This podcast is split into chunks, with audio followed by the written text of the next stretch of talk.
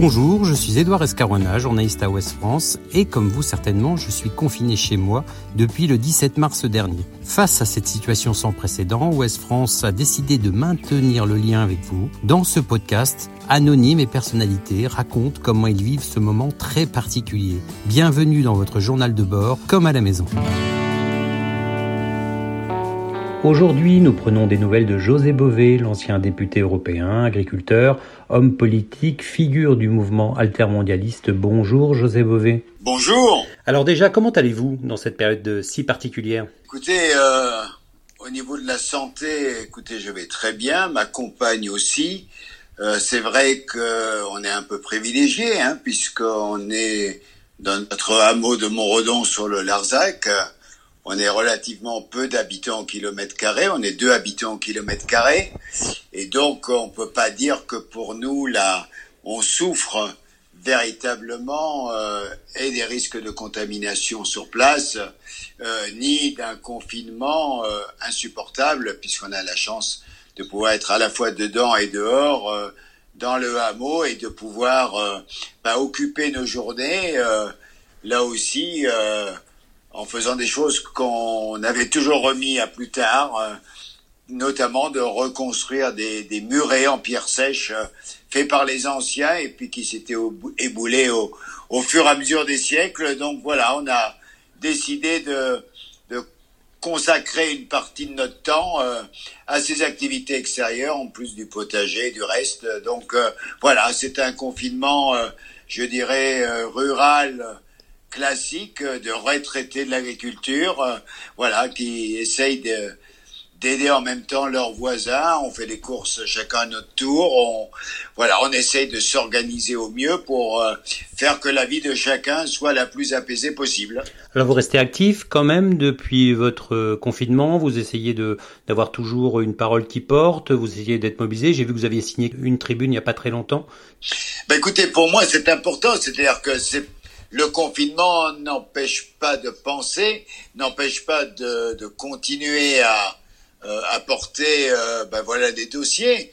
Euh, je pense par exemple à la politique agricole commune, puisque à travers tous les débats qu'on a aujourd'hui, à savoir les circuits courts, le type d'alimentation, le rapport entre agriculture et environnement, euh, la, la destruction de la biodiversité euh, euh, telle qu'on la voit à l'œuvre et ses conséquences à travers euh, ben là aussi la, la, le fait que les virus euh, ben sont plus en lien avec l'homme, avec notamment la déforestation, les élevages industriels. Bref, on est dans une situation où la réflexion sur la question de l'avenir de l'agriculture, sur la question de la souveraineté alimentaire, et donc toutes ces questions, évidemment, pour moi, sont centrales dans la situation que l'on vit. Et la question particulière de la politique agricole commune est évidemment euh, au cœur des sujets, puisque théoriquement, euh, cette PAC est en train d'être révisée, ou devrait être révisée, dirais-je. On annonce déjà qu'elle ne sera pas en place avant 2023, mais c'est l'occasion justement maintenant de se poser vraiment le débat.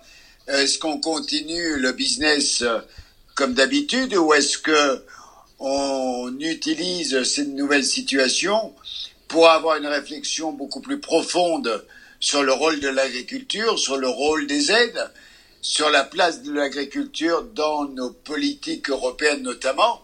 Et je crois que c'est tout à fait essentiel et que les gens sont en train de faire des choix là aussi importants et de découvrir euh, les liens à la fois avec les paysannes et les paysans en vente directe, mais aussi l'agriculture de proximité et aussi la qualité des produits. Ça fait un tout et je crois que c'est un moment assez singulier, particulier qu'évidemment on ne pouvait pas prévoir, mais qui met toutes ces questions sur le devant de la scène. Alors on dit souvent qu'une pandémie, c'est la conséquence peut-être d'un mode de vie, une alerte de d'un système qui dysfonctionnerait. Euh, vous avez l'impression qu'on a un tournant de notre civilisation Alors, je dirais que cette, cette pandémie, elle a, elle a cela de singulier. Je dirais que c'est lié à notre monde d'aujourd'hui, de, ce monde interconnecté où les voyages à travers la planète se font souvent à des prix euh, imbattables avec euh, tout ce qui a été le développement du low cost, mais aussi avec le développement de, de la circulation des marchandises à, à un bout de l'autre de la planète, euh, souvent euh, contre toute logique, même économique. Et je dirais que ce qui fait la spécificité de cette pandémie par rapport à beaucoup d'autres qu'on a vécu euh, à travers les siècles passés, c'est qu'elle est simultanée dans le monde. Euh, entre le premier pays où elle apparaît, la Chine, et le moment où elle se développe à travers la planète, toute la planète, euh, c'est ce sont quelques semaines qui s'écoulent. Alors que bien évidemment, au moment de la peste notamment, il fallait des mois, parfois des années, euh, même si euh, même la grippe espagnole, avant qu'elle se déploie en partant des États-Unis vers le reste du monde et notamment l'Europe, euh, après beaucoup plus de temps. Donc on a une accélération et donc toute crise aujourd'hui sanitaire de type euh, épidémie ou pandémie, eh bien, a une rapidité de développement qu'on n'a jamais connue dans l'histoire humaine. Et je dirais que c'est assez singulier de voir qu'une crise sanitaire euh, a ses effets aussi rapides qu'en 2008, la crise financière, où là, évidemment, c'était pas des personnes, mais c'était les flux financiers des systèmes bancaires qui sont tombés les uns comme des, derrière les uns derrière les autres comme des mouches euh, sur la même logique d'interconnexion et de rapidité. Eh bien, je dirais que entre les systèmes informatiques qui vit euh, l'instant euh, à travers la planète, la pandémie euh, sanitaire euh, vit la même chose. Donc on est sur une accélération de tous les processus, de toutes les crises, qu'elles soient économiques, euh, qu'elles soient sanitaires ou qu'elles soient climatiques, puisque là aussi, sur la crise climatique, eh bien, elle touche tous les continents en même temps, tous les types de populations sous tous les climats. Eh bien, là aussi, on a des simultanéités, et je crois que c'est ce qui fait que aujourd'hui, on se découvre de plus en plus euh, euh, citoyens du monde à travers tous les risques euh, qui sont encourus euh, de l'Est à l'Ouest ou du Nord au Sud de la planète. Et ces épidémies virales, ces, ces, ces incendies monstres, euh, tous ces phénomènes de canicule, etc., sont appelés, si on ne change pas, à se multiplier selon vous? Alors, je dirais que si on, on regarde les faits ces derniers mois, eh bien, c'est vrai que les incendies qui se sont développés en Australie ont jamais été aussi puissants. On a eu les mêmes en Californie. On en a actuellement euh, qui ont eu lieu aussi en Ukraine de manière massive, avec les risques là aussi liés à une zone qui avait été contaminée euh, par euh, euh, la destruction de la centrale de Tchernobyl. Et puis, on a ces destructions de, de, de la biodiversité, là aussi, qui s'accélèrent avec la déforestation. On voit ce qui se passe en Amazonie où elle n'a jamais été aussi forte. Et en même temps, euh, bien qu'on soit à l'arrêt depuis euh, six semaines maintenant, eh bien, ça changera pas grand-chose, malheureusement, au niveau euh, planétaire par rapport au réchauffement climatique, puisque c'est l'accumulation des gaz à effet de serre dans les dizaines dernières années qui font la situation actuelle. Donc ça, je dirais que ça aussi, ça nous amène à réfléchir sur la façon de, de, de pouvoir, euh, comment dire, euh, pas simplement prévoir, mais euh, devancer l'avenir, puisque là, on sait qu'on a euh, une situation gravissime qui s'annonce sur le réchauffement climatique, et que si on ne fait rien dans les dix ans qui viennent, c'est-à-dire aujourd'hui, demain, c'est-à-dire dans les politiques qui sont liées directement aux femmes et aux hommes qui sont en responsabilité politique, eh bien, euh, c'est une catastrophe très importante à laquelle il va falloir faire face. Eh bien, malheureusement, là, j'ai des inquiétudes parce que quand la santé est brutalement mise en cause, on se voit bien les difficultés de faire face. Mais en même temps, on voit que la réaction, somme toute, est assez rapide. Et bien sûr, le réchauffement climatique ou la destruction de la biodiversité, on n'est pas du tout à la hauteur et on ne traite pas euh, cette crise qui va être majeure parce qu'elle va mettre en péril, elle peut mettre en péril euh, l'avenir euh, des femmes et des hommes et des générations futures. Et là, on le voit bien, comme dans toute crise, c'est toujours euh, les plus faibles qui sont en première ligne. Je dirais que c'est l'effet euh, dramatique de toutes les crises, mais je dirais aussi de toutes les guerres, c'est de mettre les plus faibles, euh, que ça soit par la santé, que ce soit par l'âge, parce que des gens sont euh, voilà plus facilement accessibles au virus, mais en même temps, évidemment, c'est un drame social majeur parce que tout le monde n'a pas la possibilité d'aller se confiner dans un endroit agréable et isolé. Ceux qui habitent euh, dans des immeubles où ils sont euh, 5, 6, dans 50, 60 mètres carrés, ceux qui n'ont pas de revenus, ceux qui sont à la rue. Euh, et là, je parle de nos pays à nous, mais quand on voit la situation au Mexique, en Amérique latine, euh, quand on voit la situation dans des pays d'Afrique ou d'Asie, où en plus d'avoir des grandes mégapoles euh, une grande partie de ces mégapoles sont faites de bidonvilles. Comment peut-on vivre de manière confinée? C'est impossible. Donc on voit que là aussi, euh, il y a un lien entre toutes les formes de crise et les personnes les plus vulnérables. La crise financière, eh bien, ça a mis des millions de gens au chômage. La crise euh, sanitaire, les plus fragiles, les plus pauvres, ceux qui n'ont pas de logement sont en première ligne. Et dans les crise climatique à venir, eh bien, on a déjà vu que les réfugiés climatiques, là aussi, c'était les plus pauvres. Donc, on est aujourd'hui à un moment où la nécessité de repenser les solidarités euh, entre les citoyens, je dirais entre les peuples, de, de casser la logique de l'accumulation de richesses d'un côté et l'appauvrissement de l'autre, toutes ces logiques doivent être cassées. Et là, c'est un débat politique de fond, parce qu'on peut faire tous les discours qu'on veut au niveau moral, au niveau spirituel. Malheureusement, on voit que la logique d'accumulation et de pouvoir continue à se développer sous toutes les idéologies possibles. Donc l'erreur, selon vous, serait finalement dans, cette, dans ce désir de relance économique de reproduire le, le modèle à l'identique?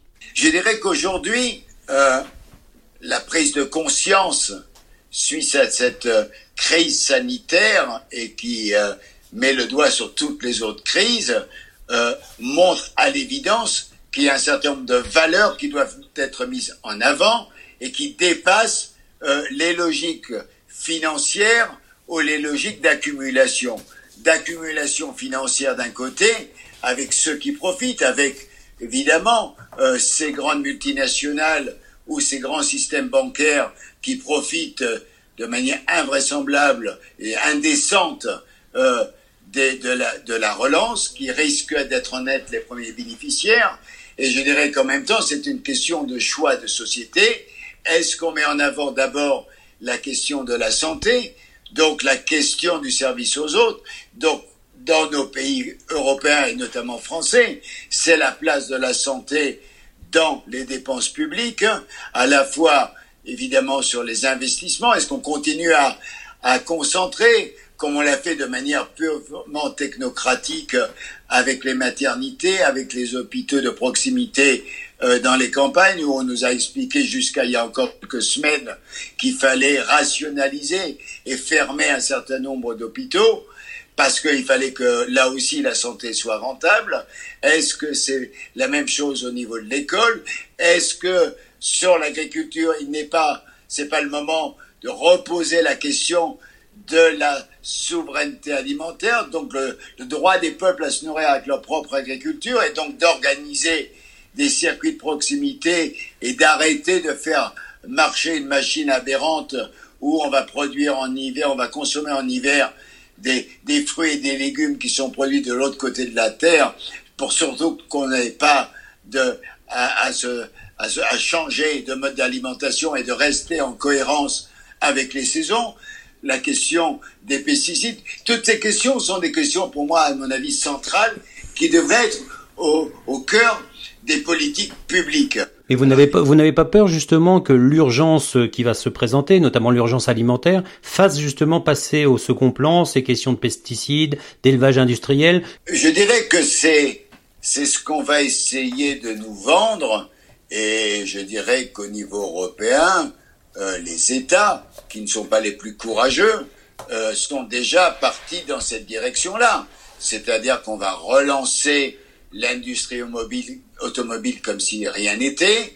On va relancer la logique de la concurrence entre les pays et on le voit sur les questions agricoles, sur la question des transferts de population migrante, y compris à l'intérieur de l'Europe, euh, de Pologne vers l'Allemagne pour l'agriculture industrielle ou vers la Hollande, puis du Maghreb ou des pays de l'Est vers l'Espagne et la France, on est dans une logique, effectivement, on a des formes d'agriculture qui sont de plus en plus concentrées, avec des modes de production, soit en élevage, soit euh, en légumes, par exemple, de plus en plus industriels. Je pense à la tomate, évidemment, ou la fraise, qui sont des caricatures. Mais tout ça, effectivement, pourrait être repensé. On a les moyens de le faire.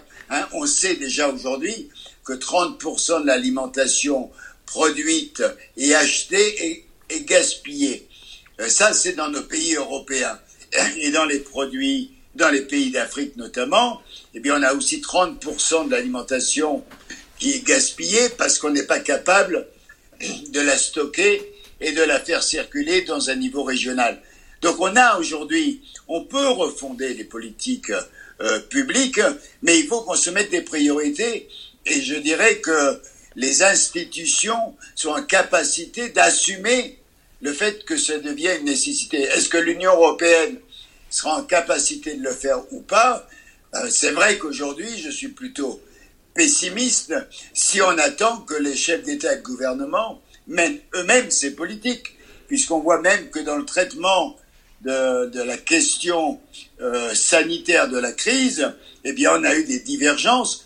Quand il a fallu accompagner les plans euh, de d'aide pour les salariés, payer le chômage des entreprises, là aussi certains pays euh, voient toujours, refusent toujours, je dirais plutôt, la, la solidarité en invoquant la sacro-sainte équilibre des comptes et refusant par-delà donc d'ouvrir leur esprit à à une autre logique que la, la logique euh, néolibérale qui a prévalu depuis, je dirais, le début des années 80, y compris au sein de l'Union européenne. Alors justement, vous le disiez en introduction, c'est le moment où la politique agricole commune, les traités libres d'échange, libre-échange, pardon, doivent être revus.